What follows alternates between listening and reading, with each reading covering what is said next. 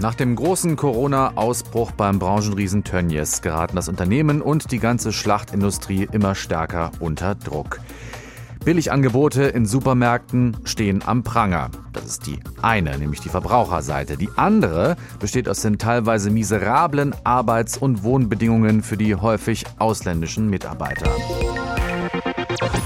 Und das sind alles keine unbekannten Phänomene. Es ist ziemlich genau vier Jahre her, da verabschiedete das Bundeskabinett ein neues Gesetz zu Leiharbeit und Werkverträgen. Die damalige Arbeitsministerin Andrea Nahles sagte, Der heutige Kabinettsbeschluss hat drei zentrale Ziele. Erstens dafür zu sorgen, dass gute Arbeit auch fair bezahlt wird. Zweitens schieben wir dem Missbrauch von Leiharbeit und Werkverträgen einen Riegel vor.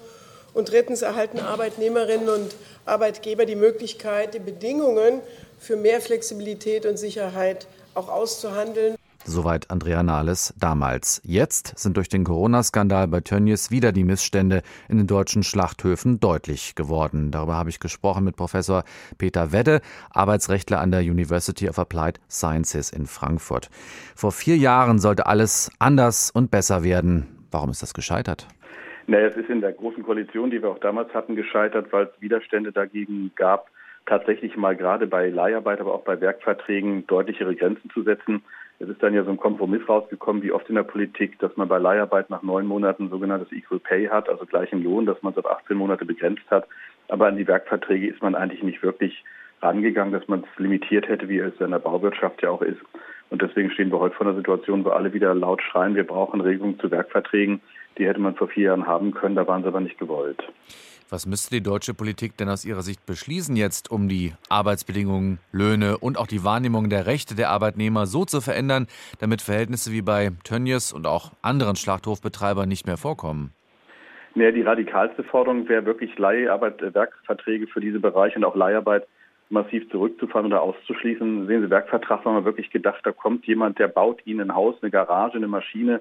Das sollten Werkverträge sein, die sollten es mit eigenen Leuten machen können, aber nicht, wie es jetzt bei Tönnies ist, äh, Sub, Sub, Subunternehmer auf Werkvertragsbasis, die dann natürlich äh, Mitarbeiter schicken, die in den Produktionsprozess eingebunden sind. Also das wäre schon so ein Punkt, Werkverträge in solchen Beschäftigungsformen komplett zu verbieten äh, und nur noch dazu zu lassen, wo wirklich echte Gewerke erstellt werden. Das ist ja so auch ein bisschen der Kern dessen, was in der Politik diskutiert wird. Und man merkt, die Betriebe, die Arbeitgeber wehren sich schon massiv gegen, weil sie merken, dass ihnen dann natürlich ein Teil ihres Geschäftsmodells wegbricht.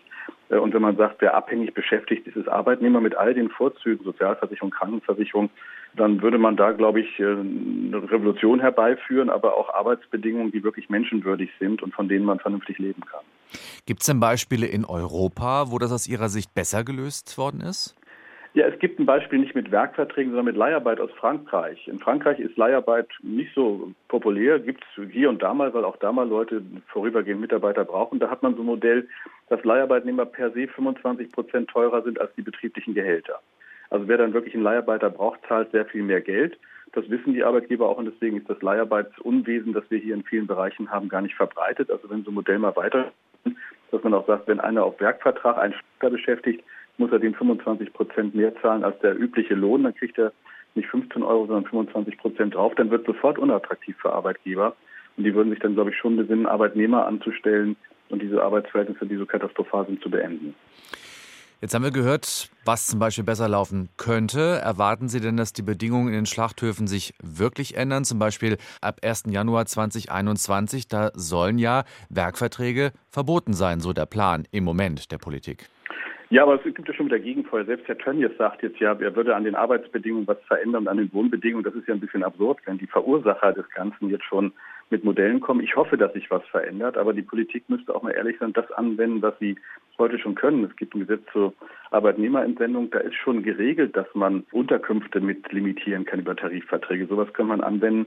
Man könnte wirklich mal durchspielen, die Arbeitnehmereigenschaft äh, festzustellen in solchen Betrieben und dann muss der Herr Tönges oder wer auch immer drei Jahre rückwirkend die Sozialversicherungsbeiträge zahlen. Also der Gesetzgeber hätte heute schon viele Möglichkeiten, aber ich bleibe Optimist und denke mal unter dem Eindruck dieser massiven Infektion, die da stattgefunden hat, der schlechten Arbeitsbedingungen, muss sich das ändern. Also optimistisch. Wenn man allerdings mal guckt, Abten Sinclair hat vor über 100 Jahren den Dschungel geschrieben, ein Buch, das in Schlachthöfen spielt. Ich rate nur zur Lektüre, dann merkt man, dass das schon immer ein Problembereich war. Und ich hoffe, wir lernen heute mal und sagen, wir ändern diese Bedingungen mal radikal. Da müssen wir vielleicht alle ein bisschen mehr Geld fürs Fleisch zahlen. Ich finde, das ist es dann aber auch wert.